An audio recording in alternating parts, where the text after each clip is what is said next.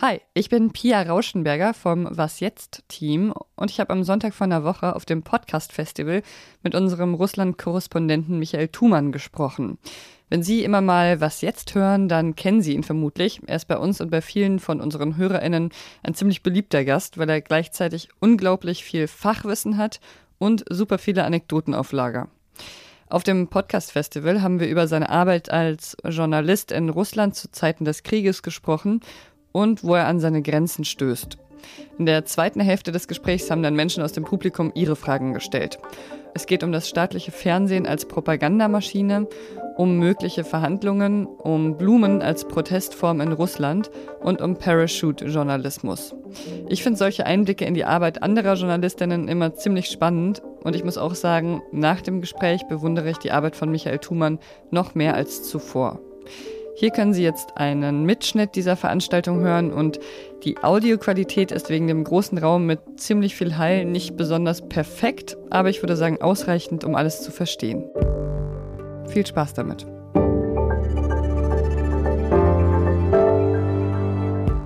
Du bist, glaube ich, der meist eingeladenste Gast bei Was Jetzt. Äh, kurz hinter dir folgt dann, glaube ich, Bettina Schulz.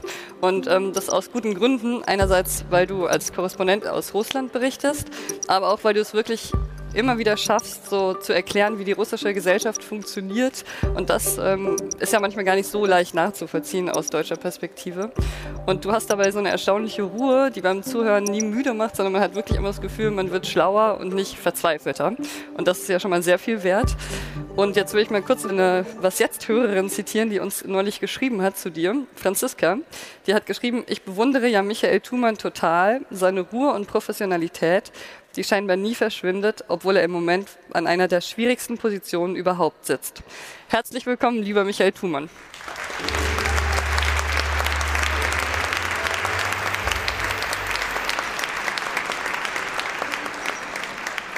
Genau, wir haben dich eingeladen, um zu erfahren, wie du das machst, aus Russland zu berichten, über Russland zu berichten, warum du das machst und vielleicht auch, wie lange noch. Und wir wollen jetzt erstmal so ein bisschen sprechen. Und wenn Sie eine ganz dringende Frage haben zwischendurch zu einem Thema, die sich total gut anschließt, dann können Sie sich gerne immer melden. Und sonst haben wir so die zweite Hälfte dieser Stunde ähm, vorbehalten für Publikumsfragen. Das heißt, Sie können sich einfach in Ruhe Fragen sammeln und dann ähm, werden wir dafür auf jeden Fall genug Zeit haben. Es ist ja so, dass in der Ukraine gerade gekämpft wird. Da sterben täglich sehr viele Menschen in Russland werden Oppositionelle verhaftet und wir sitzen hier und trinken Apfelsaftschorle oder Moselwein und unterhalten uns darüber. Und du springst so zwischen diesen Welten hin und her. Wie schaffst du das denn immer so zwischen diesen Welten hin und her zu wechseln, ohne dabei wahnsinnig zu werden? Ja, im Grunde genommen, um zwischen den Welten hin und her zu springen, ähm, braucht man erstmal ein Flugzeug, ähm, um hier wieder herzukommen. Das heißt also, ich bin auch oft in Istanbul zwischendurch, weil das ist nämlich tatsächlich der einzige ähm, schnelle Weg, um aus Russland herauszukommen und dann wiederum nach Europa zu fliegen. Und ähm, ich muss sagen, dass es äh, verrückt ist, wenn man in, in Istanbul landet, in dieser Stadt, die ja so voll ist mittlerweile. Äh, Touristen ohnehin, ähm, sehr viele arabische Touristen mittlerweile und dann ist die Stadt halt voller Russen und man begegnet dann dort im Grunde genommen schon der zweiten russischen Welt, nämlich dieser Exilwelt. Und man hört dort halt eben unter den Leuten, die da sitzen, ganz viel gegen Putin, während du halt eben in Moskau auf der anderen Seite im Wesentlichen Befürworter oder Beschweiger des Krieges findest. Und ähm, das sind halt eben Welten, die, und da ziehe ich den Bogen gleich weiter nach Berlin, weil hier sind halt eben unter den seit dem Kriege hierher gekommenen Russen eben auch die meisten absolut gegen den Krieg. Ähm, das heißt also, man bewegt sich im Grunde genommen immer in der großen Spannbreite der, der russischen Meinungen zu diesem Thema. Und ähm, ich höre mir die einen an, ich höre mir die anderen an und ähm, versuche das dann irgendwie auf eine Schnur zu ziehen. Ne?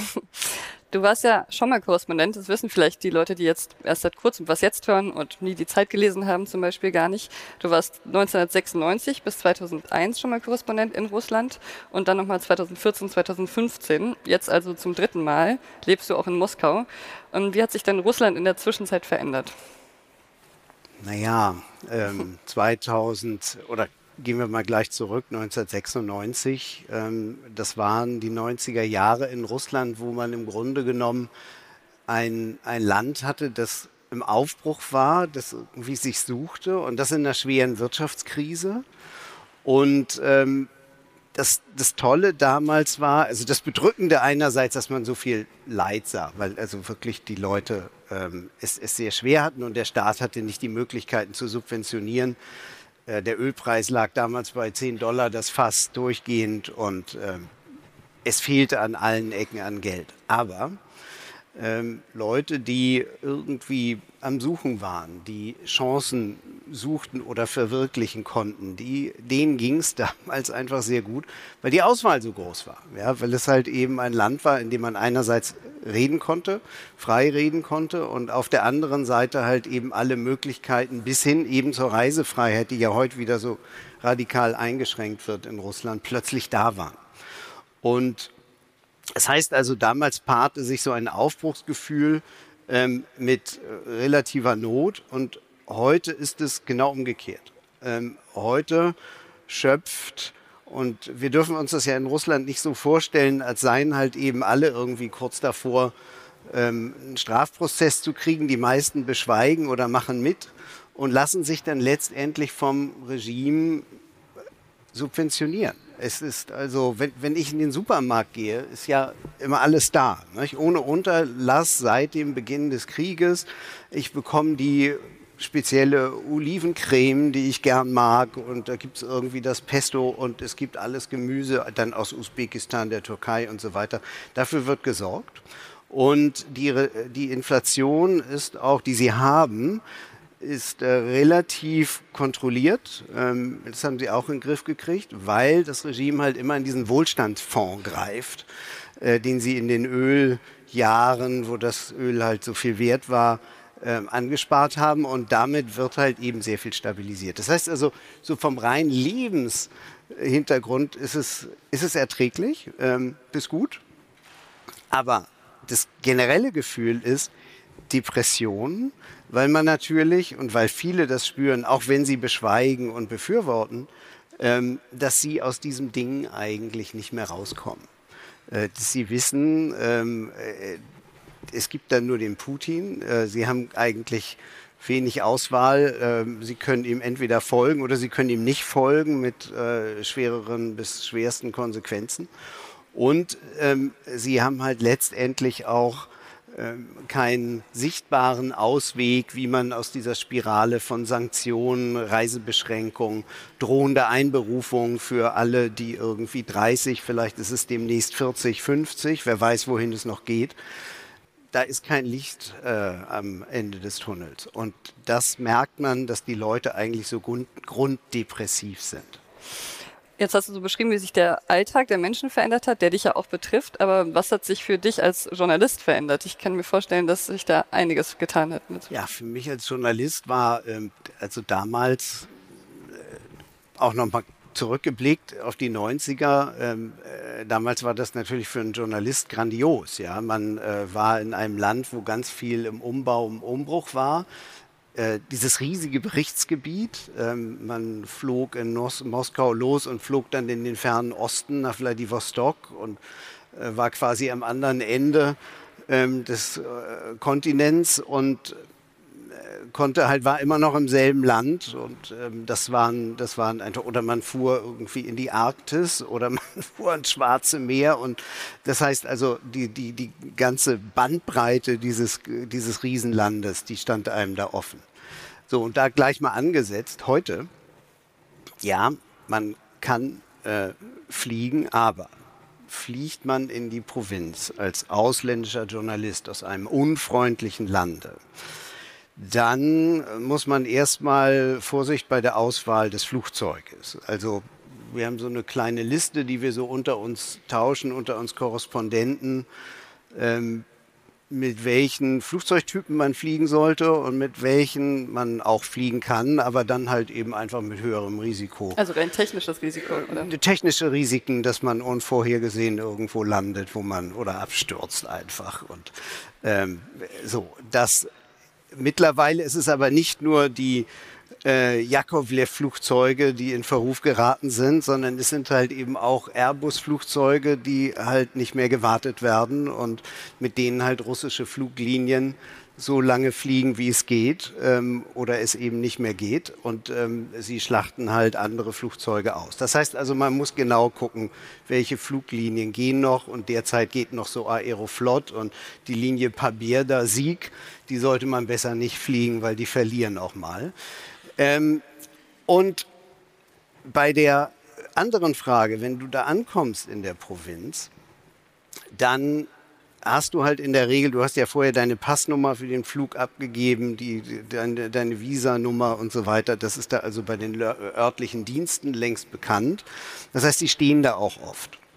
Und dann triffst du Leute und dann wissen die wiederum, mit wem du dich da getroffen hast. Dann fängst du an zu überlegen, werden die nachher besucht vom lokalen mhm. Dienst. Ja. Das heißt also, alles, was du, jeden Schritt, den du machst, der ist einfach, den musst du dir dreimal überlegen, weil du halt eben tatsächlich andere in Probleme bringen kannst oder selber dir Probleme schaffst. Und das macht das Reisen so viel schwieriger. Vor ein paar Wochen wurde ja auch der Wall Street-Journalist verhaftet oder festgenommen, Ivan Gershkovich. Und dem wird ähm, Spionage vorgeworfen von den russischen Behörden und dem drohen bis zu 20 Jahre Haft, soweit ich weiß. Was hast du gedacht, als du von der Festnahme erfahren hast? Naja, für mich war das im Grunde genommen das, was und was wir Korrespondenten dort immer irgendwie befürchtet hatten, dass eben tatsächlich mal einer festgenommen würde und nicht mehr aus dem Land gelassen wird. Ich muss sagen, was dann kam, hat mich dann, ähm, wie so oft in, in Russland, ähm, man hat so Verdachtsmomente und dann kommt es eigentlich noch krasser, als man eigentlich dachte, weil dann wurde dieser Spionageprozess angeleiert. Und das ist ja das Schlimme, weil Spionage ist halt eben etwas, was macht so ein Agent? Der sammelt Informationen, der trifft sich mit Leuten und bringt dann am Ende sein Produkt raus für seinen Dienst. Was macht ein Journalist? Der trifft sich mit Leuten und sammelt Informationen und bedient dann die Öffentlichkeit. Äh, in der konkreten Recherchetätigkeit sind manchmal die Unterschiede gar nicht so groß. Und das ist das Problem, dass in dieser Grauzone dann zu arbeiten, es halt eben dann wirklich ähm, schwierig macht, wirklich zu beurteilen, ob, ob das dann nachher einem als Spionage oder einfach als Recherche ausgelegt wird. Und bei Gershkowitz ist es halt so, dass er in einer Stadt, die Jekaterinburg, eigentlich eine liberale Stadt, die sehr lange einen liberalen Bürgermeister hat, recherchierte. Ähm, der ist heute nicht mehr Bürgermeister, hat selbstverständlich als Liberaler gegen sich zahlreiche Verfahren laufen. Auch ihm droht Gefängnis und ähm, dass in dieser Stadt mittlerweile halt der Geheimdienst sehr, sehr stark ist. Und ähm, das war, das ist eines der Hochrisikogebiete, wo man. Das heißt, da würdest du dann auch nicht unbedingt hinreisen? Oder? Nee, und jetzt nach Görschkowitsch fährt da eh keiner mehr hin. Aber ich hatte schon vor einigen, also das, das ist schon vor einem halben Jahr gewesen, weil ich, ich habe da äh, diverse Kontakte in Jekaterinburg und die hatten mir schon vor einem halben Jahr gesagt, es ist besser, wenn du derzeit nicht kommst. Ist es dann auch so, dass du, weil du gerade erzählt hast, du, du hattest da Kontakte, hältst du so eine Art Netz aus Kontakten im ganzen Land, um dich quasi immer so auf dem Laufenden zu halten, wo man gerade noch hinreisen kann und wo nicht? Also hast du so viele Stringer, mit denen du zusammenarbeitest? Ja, das, also viele wäre völlig übertrieben. Ich habe in einigen Städten ja, aber natürlich in den meisten nicht. Es ist ja ein Riesenland ja, und ähm, aber ja, für diese wenigen bin ich schon dankbar, weil so richtig ausbauen lässt es sich derzeit nicht. Ne? Wir haben auch noch ein paar Fragen von Hörerinnen schon im Vorhinein geschickt bekommen zu deiner Arbeitsweise. Ähm, zum Beispiel auch wieder von Franziska, die wollte erstmal wissen, ob du schon mal überlegt hast, aufzuhören und nach Deutschland zurückzukommen. Also ob es jetzt im vergangenen Jahr vor allem äh, Punkte gab, wo du gedacht hast, Momente, oh, jetzt wäre vielleicht doch die Idee, ins Flugzeug zu steigen, ähm, sicherer als hier zu bleiben? Ja, das habe ich mir schon so in der einen oder anderen Nacht, habe ich mir das schon so mal gedacht, nicht? dass man da vielleicht besser jetzt, also das, der erste Moment war selbstverständlich nach dem Kriegsausbruch und zwar nicht gleich danach, sondern dann halt eben ähm, die, die zehn oder zwölf Tage danach, als äh, die Duma dieses Zensurgesetz verabschiedete, dass man nicht Krieg sagen dürfe und dass man halt die russische Armee und ihre ähm, äh, ihre Tätigkeit äh, in der Ukraine äh, nicht äh, denunzieren und schlecht machen dürfe.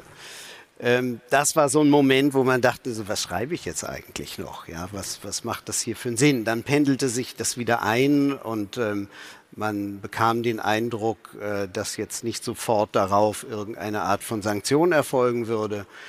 Ähm, ein weiterer Moment war dann der Herbst, äh, wo man plötzlich, äh, als die Mobilisierung, die sogenannte Teilmobilisierung ausgerufen wurde, ähm, als dann die Gerüchte umgingen, dass die Grenzen geschlossen würden. Und das hat man natürlich dann auch nicht so gern, ähm, denn man möchte ja gern auch mal mit der russischen Exildiaspora irgendwie in Istanbul sprechen oder mal in Berlin wieder einen Kaffee trinken.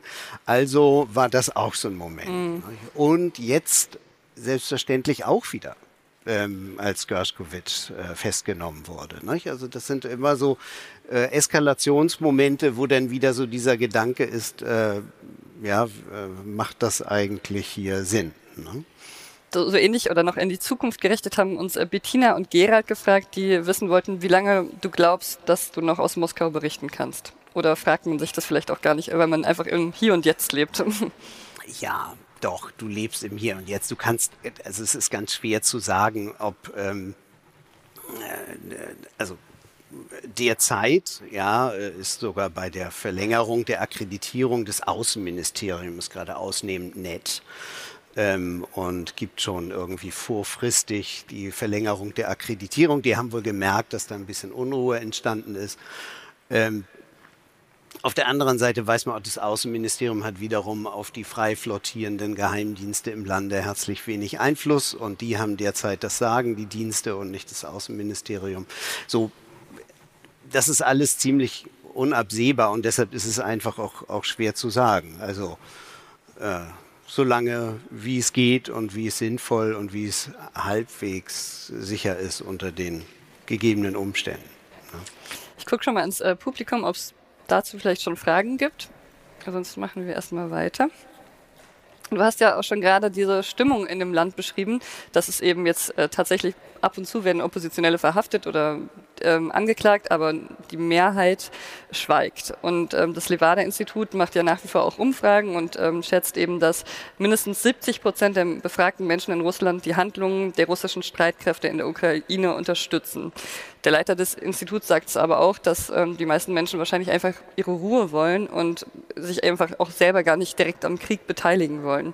Trotzdem, wie nimmst du so die Stimmung wahr in Russland? Du hast ja auch viele Freunde und Bekannte in der russischen Bevölkerung. Was ist so dein persönlicher Eindruck, wenn du mit Leuten redest im Alltag? So? Ähm, also von dieser Grunddepression habe ich ja schon gesprochen, aber nun kann kein Mensch leben, indem er die ganze Zeit grunddepressiv ist und natürlich ähm, gehen die Leute und das ist das, das Interessante im Alltag und das, was mir einfach dann auch immer wieder das das äh, Hirn dreht, ja, wenn ich, also die, Leute gehen ins Theater, die Leute gehen irgendwie in, äh, in, in, Konzerte, gehen an der Moskwa. Es war ein ausnehmend warmer, ungewöhnlich warmer für Russland April und äh, deutlich wärmer als hier, auch heute. Und ähm, alle waren schon so in Sommerkleidern an der Moskwa spazieren. Ja, also man flieht dann im Grunde genommen in die Normalität. Und Gleichzeitig, ich erwähnte es ja schon am Beispiel des Supermarktes, also die ähm, Moskau baut und poliert und macht die Promenaden schön und baut neue. Zu Ostern hatten sie dann, alle Kirchen waren in, mit irgendwelchen Plastikblumen irgendwie noch umrankt und damit es nett aussieht und die Leute halt eben eigentlich das, was da passiert, das Fernsehen abends berichtet drüber, aber das kann man ja auch ausstellen und sonst im Alltag versuchen sie halt eben einfach äh, eine schöne, heile Welt zu kreieren, damit ja keiner unruhig wird. So, und das ähm, führt dann letztendlich äh, dazu, dass, dass äh, enge Freunde von mir, ähm, die finden das halt eben zynisch und sind, sind entsetzt und wir ziehen dann darüber her und äh, es gibt aber viele andere, die finden es halt eben tatsächlich schön und lassen sich davon einfach auch dann beeindrucken Und am Ende muss man sagen, ist sehr erstaunlich bei der Zahl, die du nanntest, ja, 70 Prozent, ähm, halt eben auch so sehr wichtig, wie das Fernsehen denkt und lenkt, weil halt eben doch bis zu 80 Prozent regelmäßige Konsumenten des Fernsehens sind und ähm, wesentlich weniger ähm, als in, äh, in anderen Ländern halt eben soziale Medien konsumieren oder das Fernsehen einfach als Hauptquelle haben. Und da vielleicht ein Beispiel noch bei mir im Haus. Da sitzt ähm, unten am Eingang ist eine, auf Russisch heißt das Concierge, also Concierge, aber die ist eigentlich so eine Art äh, Hausmeisterin, kümmert sich alles und die sitzt da den ganzen Tag vor einer Batterie von Bildschirmen. Ähm, äh, die, womit sie halt eben die verschiedenen Stockwerke im Haus einsehen kann. Ich hoffe nicht meine Wohnung von innen, aber ähm, dann und den Garten drumherum und so weiter. So, und ähm, daneben dann noch ein großer Bildschirm, das ist das Staatsfernsehen. Das läuft da den ganzen Tag und deshalb kann ich sie immer so gut als Seismographen sehen, was gerade so läuft. Und manchmal, da gehe ich dann bei ihr vorbei, wir grüßen uns immer und dann sagt sie mir, ah, übrigens Biden. Biden, äh, uralt und der bringt uns alle in Gefahr. Und bei anderer Gelegenheit, dann weiß ich immer, wo das Staatsfernsehen gerade so hinschlägt äh, wenn ich selber mal nicht geguckt habe. Und dann, dann das nächste Mal ist sie mit den Ukrainern, die seien also Banditen und korrupt und sowieso und Faschisten. Und ähm, einmal da schoss sie irgendwie aus ihrem Zimmer da raus und sagte, Scholz! hat mich dann also irgendwie, ja, äh, wegen, und ich musste dann irgendwie mich rechtfertigen ähm, und habe ich natürlich auch gemacht, so gut ich es konnte. Und äh, aber da merkt man halt eben dran, dass dieses Staatsfernsehen einfach auch die Stimmung der Menschen unheimlich gut lenken kann. Ja, und das ähm, ist am Ende was, was Erschreckendes. Ähm, aber wenn man zum Beispiel an künftige Verhandlungen denkt oder so, ähm, auch wieder äh, beruhigend ist das falsche Wort, aber ähm, ich würde mal sagen, wenn das Regime sich darauf einigt, äh, dass sie jetzt irgendeine Verhandlung eingehen wollen, äh, die Leute würden nicht aufstehen und sagen, wie haben wir jetzt eigentlich so viele Leute verloren, weil irgendwie, nee, das Staatsfernsehen wird einfach die Hirne schon dahin lenken, wo es nötig ist dann für die jeweiligen Handlungen. Und das ist irre. Wir kommen gleich zu den Verhandlungen. Ähm, nur noch eine Frage zu dem Staatsfernsehen, weil du hast ein Buch geschrieben, was gerade aktuell erschienen ist, Revanche, und da widmest du auch ein Kapitel dem Informationskrieg innerhalb von Russlands. Und da beschreibst du auch, wie in dem Staatsfernsehen eben permanent diese atomare Apokalypse beschworen wurde und wie da eben auch beschworen wurde, dass dann fast niemand überleben wird, nur noch ein paar Mutanten, so schreibst du es, glaube ich, in deinem Buch. Ähm, da habe ich mich schon gefragt, sowas muss ja auch die Leute, die diese 70 Prozent, die da eigentlich ihre Ruhe wollen, ja eigentlich auch unruhig werden lassen, weil das ist, davon sind sie ja dann auch betroffen. Wie, ja. wie, wie können sie das mit sich vereinbaren, frage ich mich. Ähm, diese äh, wilden Atomdrohungen haben jetzt in letzter Zeit ein bisschen nachgelassen und man spekuliert ja, ob vielleicht Xi Jinping mal Putin gesagt hat, also das finde ich jetzt doch nicht so gut, was du da machst. Ähm, dieses ständige Balancieren am Abgrund von uns allen. Aber was immer der Grund ist, es hat nachgelassen und das, die, die ähm, große Phase der Atomdrohung fiel im vergangenen Herbst zusammen mit der Teilmobilisierung wo man dann einfach nach so einem Sommer der Wattebäuschen ist alles gar nicht so schlimm und das ist nur eine Operation. Ähm, dann plötzlich hieß, es ist ein Kampf auf Leben und Tod. Russland steht am Abgrund, Zerfall, Sieg oder Zerfall und alle diese Szenarien, die da aufge, ähm, aufgestellt wurden. Und da, damals waren halt eben auch diese Atomdrohungen so stark. Das war eben in der Tat auch so eine Phase, wo das Regime den Leuten sagte, ihr müsst jetzt wirklich alles geben. Ja, ansonsten landen wir irgendwie in der nuklearen Katastrophe oder euer Land zerfällt und so weiter.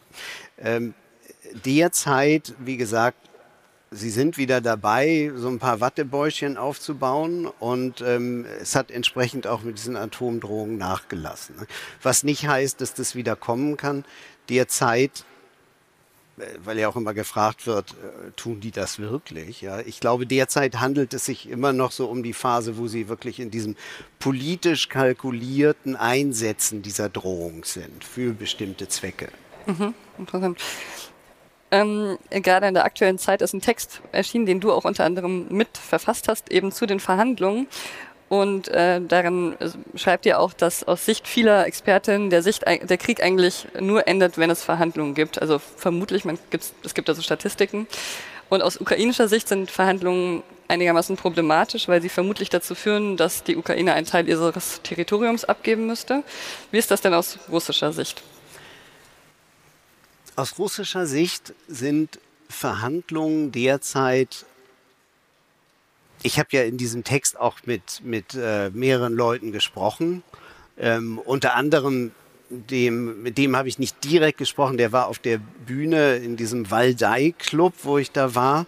Da war da halt der stellvertretende Außenminister Ryabkov und dann waren halt mehrere Regierungsberater, äh, mit denen ich dann anschließend noch länger gesprochen habe. Ryabkov sagte, es gibt nichts zu verhandeln. Äh, der Westen hat sich einfach in einer Weise äh, gegen Russland entschieden, liegt mit Russland im Krieg und da gibt's jetzt nichts zu verhandeln. Aber das ist natürlich einfach nur eine nach außen gestellte Position. Ähm, äh, Im Hintergrund sagten mir dann später diese, ähm, diese Berater, die, die meinten, naja, äh, so ein Krieg und auch bei, bei uns, also wenn wir glauben, wir können nichts mehr erreichen, ähm, dann könnte es Verhandlungen geben. Aber sie sind halt derzeit noch in einer Phase, wo sie glauben, sie können was erreichen. Und äh, sie können halt eben bei einer Beendigung des Krieges womöglich Chancen liegen lassen. So, und das ist, glaube ich, auf beiden Seiten derzeit so. Äh, die Ukrainer hoffen halt auf die Frühjahrs-Frühlingsoffensive, von der schon so lange gesprochen wird. Und ähm, die Russen hoffen halt, dass sich die Ukrainer dabei in irgendeiner Form verausgaben, festfressen, so dass sie wieder von der anderen Seite angreifen können, weil die Front ja tatsächlich auch sehr, sehr lang ist und das äh, beiden Seiten ermöglicht, da, wo die eine Seite eine Flanke offen lässt, dann vorzustoßen. Und das hat sich einfach, da sind wir noch nicht in der Phase, wo äh, beide Seiten glauben, die Verluste übersteigen jetzt die Chancen. Noch eine grundsätzlichere Frage vielleicht zur Verhandlung. Ich habe nämlich neulich einen Podcast von der Financial Times gehört und da wurde ein niederländischer Wissenschaftler interviewt, Hein Gömans. Ich glaube, der ist auch in den USA relativ prominent und wird auch von der Regierung befragt. Und der forscht auch zum Thema, wann Kriege enden. Und der hat in diesem Podcast äh, gesagt, über Leute, die meinen, die Ukraine sollte verhandeln. Ich zitiere es mal, diese Menschen sind Idioten. Denken die, Putin wird nicht wiederkommen, dass er dann wirklich aufhört? Was rauchen die, was trinken die? Kannst du seine Empörung nachvollziehen? Ja, ich, ähm, ich verstehe natürlich, dass ähm, die, wenn die Ukraine jetzt zu diesen Bedingungen ähm, und da, wo jetzt die Truppen stehen, wenn die jetzt einen Waffenstillstand abschließen würden, dann ähm, hätten die Russen in mehreren Positionen die Möglichkeit, halt eben nach einer gewissen Phase des Ausruhens, Erfrischens und Nachrüstens dann halt wieder loszulegen. So, und das ist halt die große Befürchtung, äh, die, die da ist in der Ukraine, weshalb wir auch viele, ich glaube, äh, zu Recht sagen, Russland muss halt eben in diesem Krieg tatsächlich nachhaltig geschwächt sein, sodass sie nicht zu einem Neuangriff nach kürzester Zeit in der Lage wären. Auf der anderen Seite ähm, ist, die, ist die große Frage für die Ukraine selbst, ähm, ob sie halt eben nicht an einem Punkt gerät, wo sie dann selber in die Gefahr, wo sie selber äh, starke Schwächen bloßlegen, so dass Russland dann halt eben überhaupt nicht mehr gewillt wäre zu verhandeln, weil sie womöglich doch noch ihre Ursprungsziele äh, für, für äh, realisierbar halten. Ne? So, aber da sind wir noch nicht. Also die Ukraine steht halt eben tatsächlich derzeit, ich, ich, ich denke, es könnte ihr gelingen, halt eben noch in, in, gerade im Süden noch einige Vorstöße zu machen, bei Cherson in der Nähe der Halbinsel Krim. Also, also mal sehen, aber um nicht die Verhandlungen jetzt so ganz vom Tisch zu wischen. Mhm. Also es ist, man muss ja auch sagen, es laufen ja auch derzeit andere Verhandlungen über Gefangenenaustausch und dieser Getreidedeal, der irgendwie alle sechs Wochen immer kurz vorm Kippen ist, weil dann Lavrov wieder sagt, so haben wir aber nicht gewettet und jetzt wollen wir aber auf keinen Fall. Und dann unterschreiben sie am Ende doch immer wieder. Das heißt also, es gibt in Bereichen, wo halt eben ganz konkrete Interessen bestehen, und Austausch von Interessen, da wird man sich dann plötzlich einig. So, und das wird halt bisher im ganz Kleinen vorexerziert, aber mal sehen, irgendwann könnte ich mir vorstellen, ist es auch im Großen äh, wahrscheinlich so. Mhm. Ich gucke mal ins Publikum, ob es eventuell. Ah, da gibt es schon mehrere Fragen.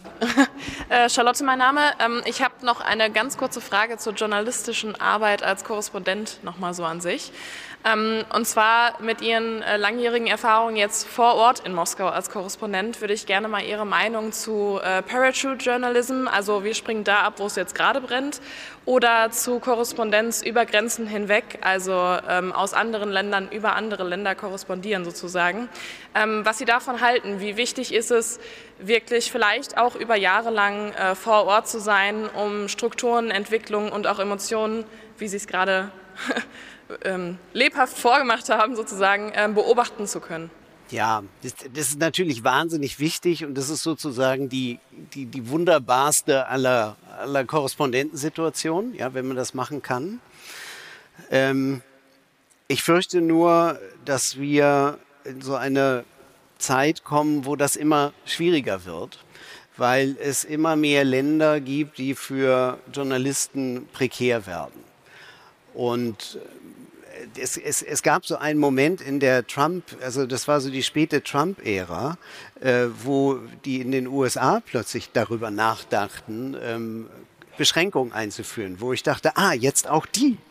Ja, und das ist, das ist im Grunde genommen dann das allergrößte Alarmzeichen, ja, wenn the city upon the hill äh, mit diesen, mit solchen Maßnahmen anfängt. Aber tatsächlich diese, ähm, diese, diese Shrinking Spaces, von denen man ja auch überhaupt äh, zivilgesellschaftlich spricht, die, das gilt eben auch für Journalisten. Das heißt also, wir haben letztendlich es immer mehr zu tun mit Ländern, wo man sich gar nicht so lang aufhalten kann.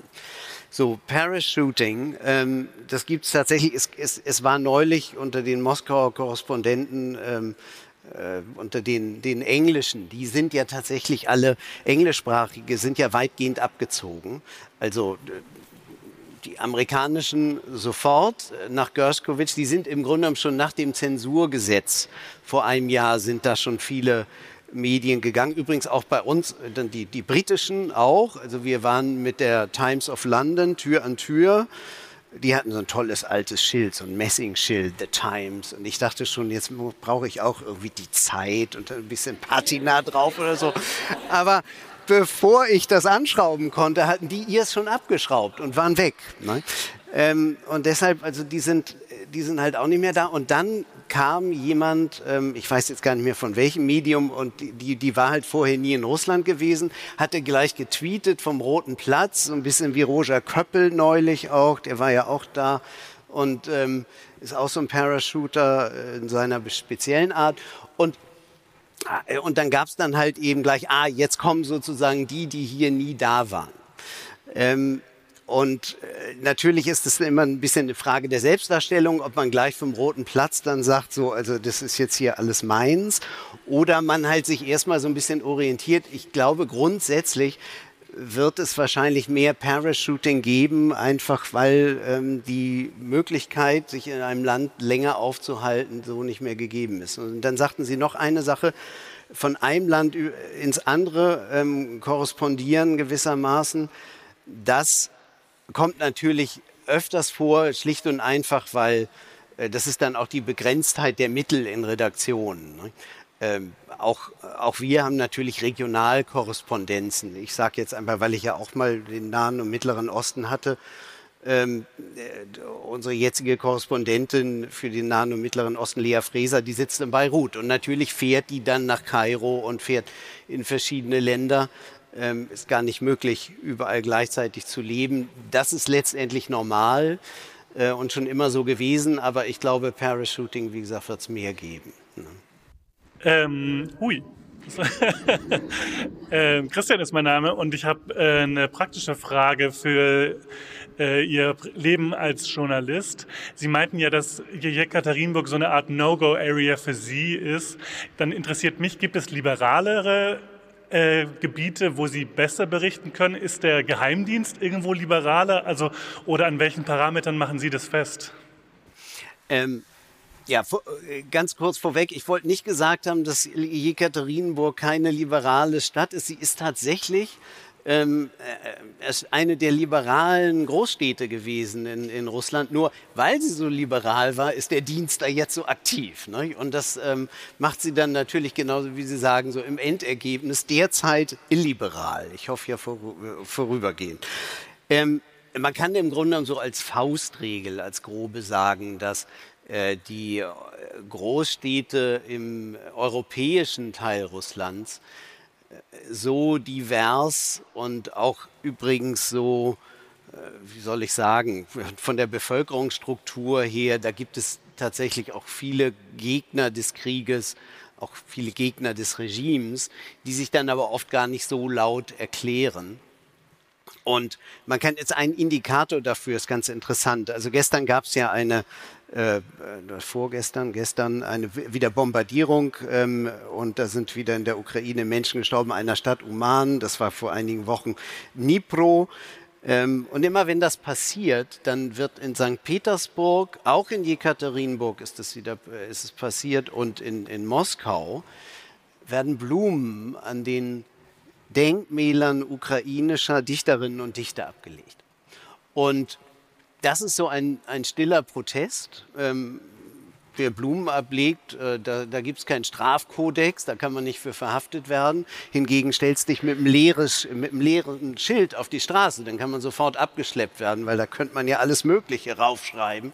Da muss man präventiv schon aktiv werden. Aber bei Blumen, das ist, da, da ist das Regime noch am Überlegen, wie sie irgendwie diesem Problem Blume Herr werden. ähm, und das machen die und daraus kann man wiederum dann ableiten, ähm, wie die Bevölkerung oder ein Teil der Bevölkerung eben tickt. Und äh, ich war vor einiger Zeit in einer anderen Stadt, äh, Wolgograd, das ehemalige Stalingrad, das sich dann immer zu dem Jahrestag der Schlacht von Stalingrad auch dann für einen Tag in Stalingrad umbenennt.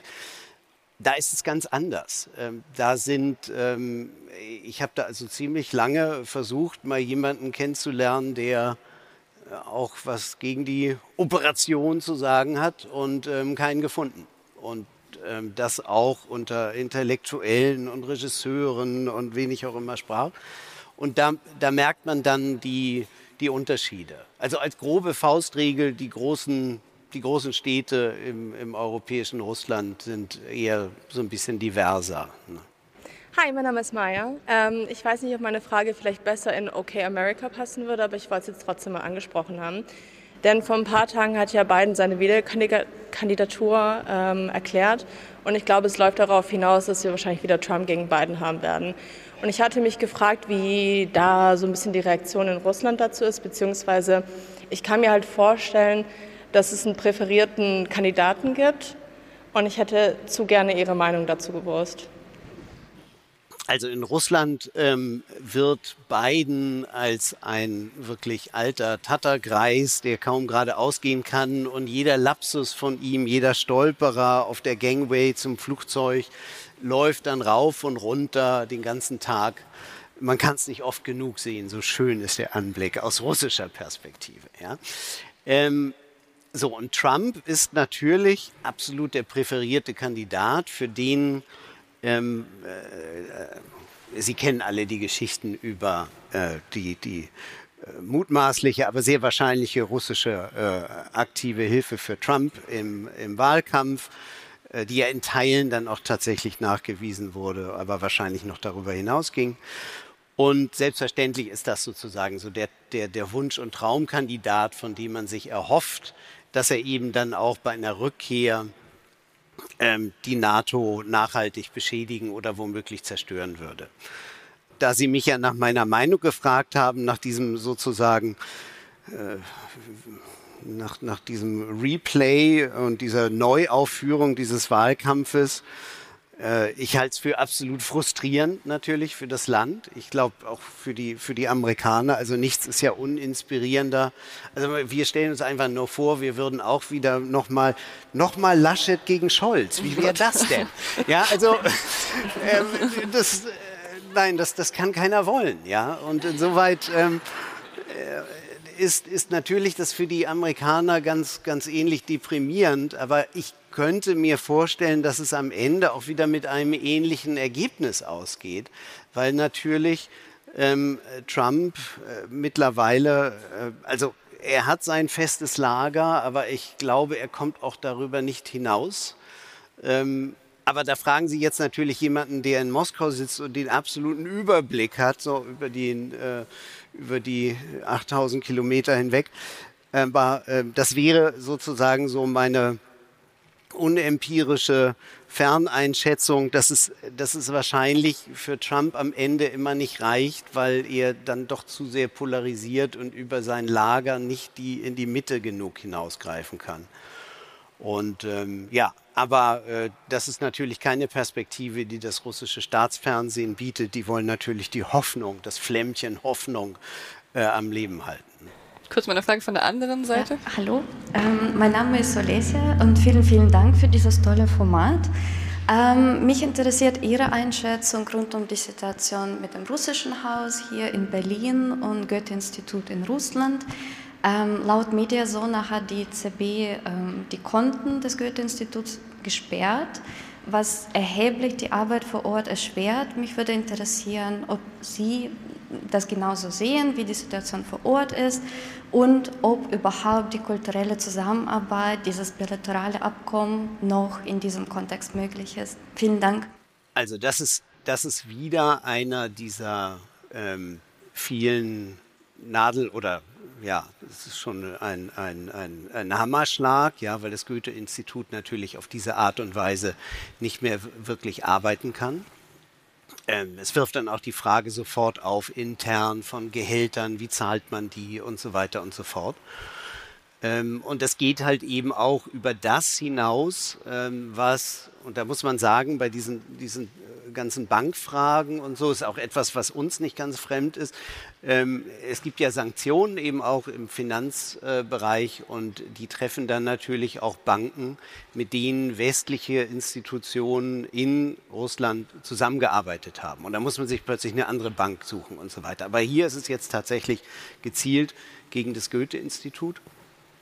Und insoweit ist das halt eben ein, ein Versuch, da einem deutschen äh, Träger äh, Leid zuzufügen. Gleichzeitig äh, haben wir das Problem, äh, dass wir in Deutschland oft nicht eins zu eins reagieren können. Wir haben ja auch äh, bei den Korrespondenten etwa, wir müssen alle drei Monate in Russland verlängern mit riesigem Papierkrieg und Chefredakteur, dann also Notar, man muss da, ist da ewig unterwegs mit diesen Papieren.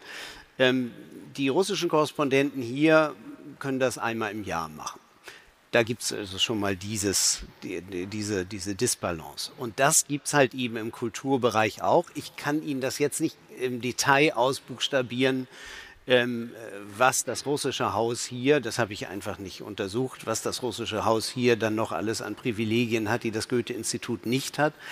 Aber ich weiß aus dem Korrespondentenbereich, dass da halt ein großer Unterschied ist und wir dann oft auch nicht so nachziehen können eins zu eins, weil es bei uns dann halt eben noch den Rechtsweg gibt und es gibt eine gewisse Vorsicht, ähm, so zu reagieren und dann auch das, was man in der Diplomatie Reziprozität nennt oder in der Bibel Auge um Auge, Zahn um Zahn. Wenn ihr 20 Diplomaten äh, ausweist, dann machen wir das auch. Das gibt es halt in diesem zivilgesellschaftlichen Bereich weniger oder nicht.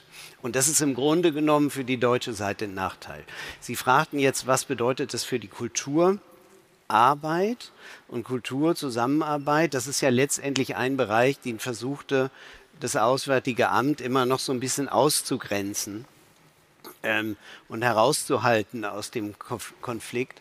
Und das ist aber, ähm, das wird immer schwieriger, weil die Veranstaltungen, die ich dann vom Goethe-Institut, auch von der Botschaft gesehen habe, da waren dann wirklich nur noch so drei, vier versprengte Leute, die sich dann, die wirklich aus, aus, der, aus der, von der russischen Seite kamen und ähm, die restlichen waren dann viele Deutsche, die dann noch in Moskau sind und eingeladen sind. Und das ist im Grunde genommen sehr, sehr traurig, wie das langsam austrocknet. Und ähm, ja, ich, ich weiß auch nicht, wie das unter diesen Umständen dann noch äh, lange weitergehen soll. Also die große Gefahr ist eben tatsächlich, dass gerade dieser Bereich der deutschen auswärtigen Kulturpolitik in Russland da jetzt so langsam unter die Räder kommt. Ne? Hallo, ich bin Carsten und ich habe zwei Fragen. Das erste ist, wie konnte das Timing von Putin so schlecht sein? Weil unter Trump und Poroschenko wäre sicherlich die Antwort des Westens ja ganz anders ausgefallen. Und das Zweite ist, zusammen mit dem Besuch von Xi in Moskau sind ja im fernen Osten einige Städte aus Chinas Sicht wieder chinesisch umbenannt worden. Und ich habe mal gehört, dass es angeblich ja immer die Angst gab, dass China eben halt wieder Ansprüche an den fernen Osten angemeldet hat. Wie sehen Sie das? Wie schätzen Sie das ein? Wir beginnen mal mit China. Ähm, also China, äh, da äh, wird immer wieder darüber spekuliert, ob die Chinesen Ansprüche an diese Grenze ähm, stellen, weil es ja tatsächlich äh, in der chinesischen Erinnerung halt eben tatsächlich Gebiete gibt, dass das russische Reich ihn dann mal abgejagt hat. Äh, ich halte das eigentlich derzeit ähm, für relativ ausgeschlossen, dass die Chinesen solche Ansprüche jetzt geltend machen wollten. Das wäre nicht klug, weil ihnen ohnehin jetzt sehr viel in den Schoß fällt. Denn die russisch-chinesischen äh, Beziehungen sind ja auch eine, die ich sprach eben von Disbalance und da ist eine denkbar große Disbalance, weil die Chinesen einfach jetzt auswählen können. Sie können mit Indien ähm, immer besser über die Shanghai-Kooperation sogar, äh, staunte ich neulich. Sie haben in Saudi-Arabien und Iran vermittelt. Ähm, Russland ist jetzt sozusagen, hat keine Alternative und Putin sucht mit aller Kraft äh, die, die Freundschaft. Und insoweit kann China die Bedingungen diktieren. Und ähm, das ist eine perfekte Situation. Und die jetzt zu zerrütten, dadurch, dass er in irgendeiner Form an der Grenze rüttelt, wäre sehr unklug. Und da Russland eben tatsächlich ähm, sich selber alle Alternativen verbaut, äh, braucht man aus chinesischer Sicht eigentlich nur abwarten. Ne? Erinnern Sie mich noch an die erste äh, Frage? Was war da das Stichwort? Ah, schlechtes Timing, ja, genau. Und Sie, Sie sprechen vom äh, Beginn des Krieges. In der Tat hat Putin neulich eine Rede gehalten, in der er sich rechtfertigte dafür, dass er nicht eigentlich schon früher zugeschlagen hat. Und da hat er zunächst mal im Blick gehabt, 2015, äh, als er dann in den Minsker Verhandlungen ja gestoppt wurde und das auch so ein bisschen rückblickend bedauerte, ähm, weil ganz klar wäre er damals einfach weitergerollt und hätte Angela Merkel auch, die ihn mit Verhandlungsangeboten ähm, belästigte, beiseite geschoben. Er hätte es machen können und er wäre womöglich bis Kiew gekommen. Ähm, er hat in den er hat dann etwas, etwas später im, im Rückblick auch nochmal auf die Jahre seit 2018 das dann auch nochmal bedauert, aber er begründet das immer damit, wir selbst waren noch nicht voll bereit, wir selbst sind noch nicht in der ähm, zu der militärischen Blüte aufgestiegen, in der wir uns heute befinden. Ähm, so, nun ist es mit der Blüte, wie wir wissen, so eine Sache. Ähm, aber äh, in, in der Tat hat er, da er das selber jetzt mal ausgedrückt hat, ist ihm offenbar klar, dass er eine Riesenchance verpasst hat. Und ähm, was er, und ich glaube, dass wenn Sie mich nach dem Timing fragen, warum er einfach so eskaliert hat ab dem zweiten Halbjahr 2021, und das war ja nicht nur die Einkreisung der Ukraine, sondern das war halt eben auch diese de facto Krypto-Kriegserklärung an den Westen, dieser Punkteplan, wo er sagte, ihr zieht euch jetzt mit den Atomwaffen und den amerikanischen ab von dem Kontinent, vom europäischen Kontinent, ihr baut die NATO-Infrastruktur auf 97 zurück, quasi auf die Zeit, bevor die NATO-Osterweiterung begann und so weiter und so fort. Ähm, das passierte halt eben wenige Monate nach dem Rückzug der NATO aus Afghanistan. Und das war für ihn, und das, das hatte ich damals auch in Gesprächen gemerkt, dass die Russen tief beeindruckte, wie die NATO und die Amerikaner da rückwärts Korpeister aus Afghanistan rausstolperten. Und dachte, wie kann das sein, äh, dass die so schwach sind? Und das war dann wiederum die, das Missverständnis und die äh, Fehlkalkulation von Putin, äh, dass dieser Moment jetzt richtig sei und da Biden ohnehin ja auch schon alt und nicht, äh, und nicht mehr reaktionsfähig sei, dass das der richtige Moment sei. Hat sich geirrt. Auf die Verhandlungen und zwar, ähm, was vielleicht auch die innenpolitische Situation für einen Einfluss haben könnte. Oder ist das total illusorisch, weil viele, die kritisch sind, ausgereist sind, der Staat sehr repressiv ist und die aktuell ist noch zumindest das normale Leben ähm, da ist. Wie ist da Ihre Einschätzung dazu, wie die innenpolitische Situation sich vielleicht verändern könnte und auch welchen Einfluss das haben könnte? Ja, Sie gehen da eigentlich schon ganz in die richtige Richtung. Ich, ich glaube, dass wir es derzeit mit einer Situation zu tun haben, die ganz anders ist als 2011, 12 zum Beispiel, als Putin ja äh, nach seiner äh, Pause als Ministerpräsident gewissermaßen wieder ins Präsidentenamt zurückkehrte und damals tatsächlich lang anhaltende Proteste waren. Oder eben auch dieses Protestpotenzial in Russland in den Provinzen, wo sich Menschen dann plötzlich über irgendwelche Autobahnen in der Innenstadt oder über abgeholzte Wälder oder Mülldeponien aufrichten. Das ist heute tatsächlich alles vorbei, weil das Regime sich einfach auch nochmal verändert hat. Von einem anfangs ja so hybriden System mit so, noch so ein paar demokratischen äh, äh, legitimatorischen Elementen hin dann zu einem stärker, immer zunehmend diktatorischen Regime bis zu dem, was ich heute nennen würde, eine Diktatur mit zunehmend, noch nicht vollendet, aber zunehmend totalitären Zügen, wo tatsächlich der Versuch ist, ähm, die, die Hirne der Menschen immer dorthin zu leiten, wo es dem Regime recht ist und gleichzeitig jede Art von Protest und Dissens so zu ähm, unterdrücken und dann auch mit so harten, drakonischen Strafen zu belegen, dass alle anderen sagen, oh Gott, nee, also das lieber nicht. Und es halt eben so auch dazu kommt, dass jede, jede Art von, von Protest oder auch Vernetzung, die dann wiederum mit Namen verbunden werden kann, ähm, dass die derzeit unterlassen wird. Und da sehe ich dann eigentlich auch das wesentliche Problem, so ein organisierterer Protest und eine Veränderung, die aus der Gesellschaft kommt, die braucht ja horizontale Vernetzung. Und das ist eben derzeit das, das große Problem, dass sobald sich Gruppen bilden, gehen halt sofort die Dienste dazwischen. Und deshalb drückt sich der Protest halt eben derzeit, äh, ich erwähnte die, die Blumen, und vielleicht noch eine Beobachtung, als ich neulich, ähm, ich sagte ja schon, schönes Wetter in Moskau, längere Fahrradtour machte und man kann, wenn man unter den Brücken durchfährt, dann fährt man immer durch so kleine Tunnel und in jedem dieser Tunnel war ein Nein zum Krieg auf äh, so als Graffiti und man sah, dass es schon mehrmals überpinselt war und es hatte in der Nacht wieder einer Nein zum Krieg geschrieben. Aber da ist halt keine Visitenkarte dran, da ist kein Name dabei und deshalb ist das die Art von Protest, die man halt eben noch wahrnehmen kann, wenn man genau hinguckt. Ähm, aber wie, wie, gesagt, alles, wo irgendwie sich eine IP-Adresse verfolgen lässt oder so, das geht derzeit eben nicht. Mein Name ist Ivan, aber ich komme aus äh, Bolivien, Lateinamerika, nicht Russland. Deswegen möchte ich gerne wissen, äh, wie sieht Latinamer Lateinamerika, Lateinamerika in Russland aus, besonders von Brasil. In dieser letzten Woche Lula da Silva versucht, äh, vermittelt in diesen Konflikt. Danke. Ähm, also auf Lateinamerika setzt man ähm, in, in, Russland gerade in der Regierung große Hoffnung, weil eben in der Tat Lula sich ja nicht so, Scholz war ja da und versuchte ihn zu klaren Worten zu bewegen ähm, äh, und Verurteilung Russlands zu bewegen und dem hat sich Lula ja entzogen.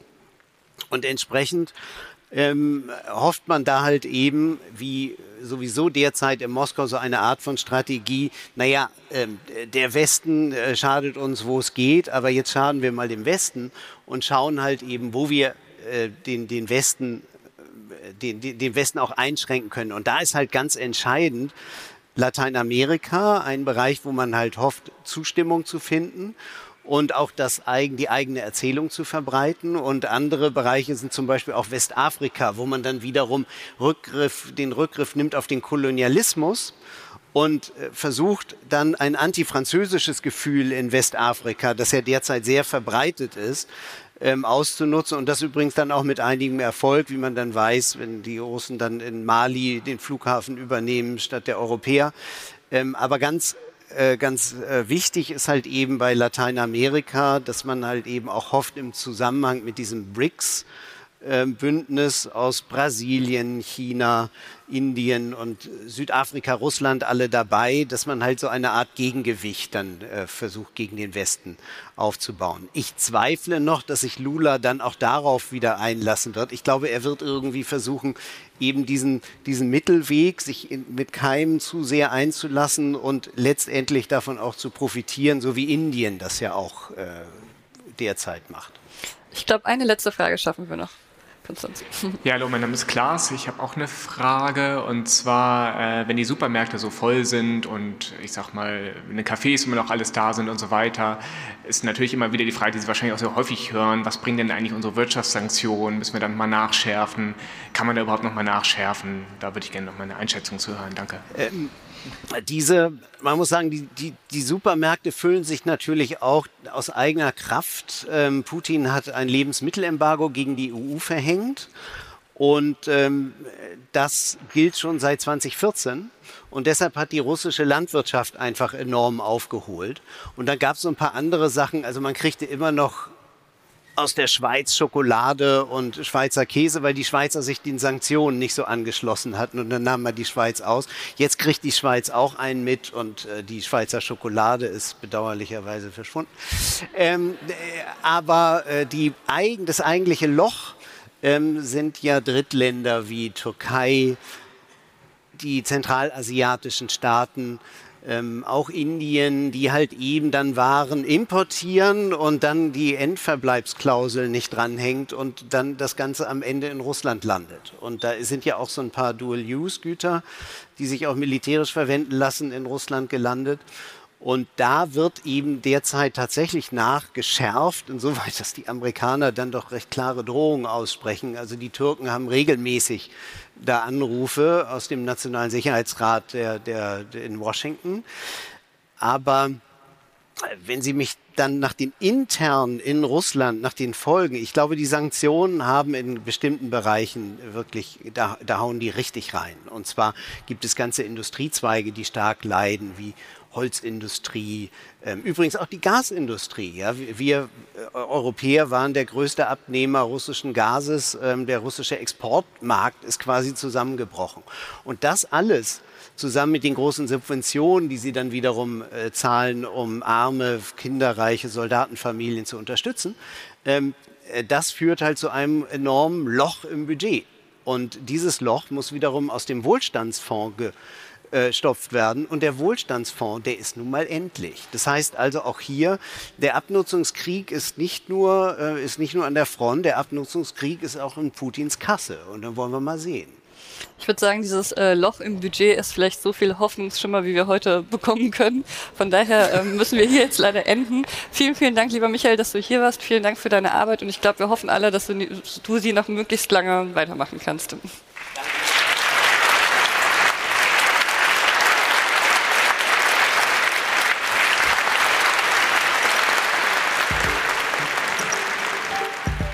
Und das war der Mitschnitt meines Gesprächs mit Michael Thumann auf dem Podcast Festival.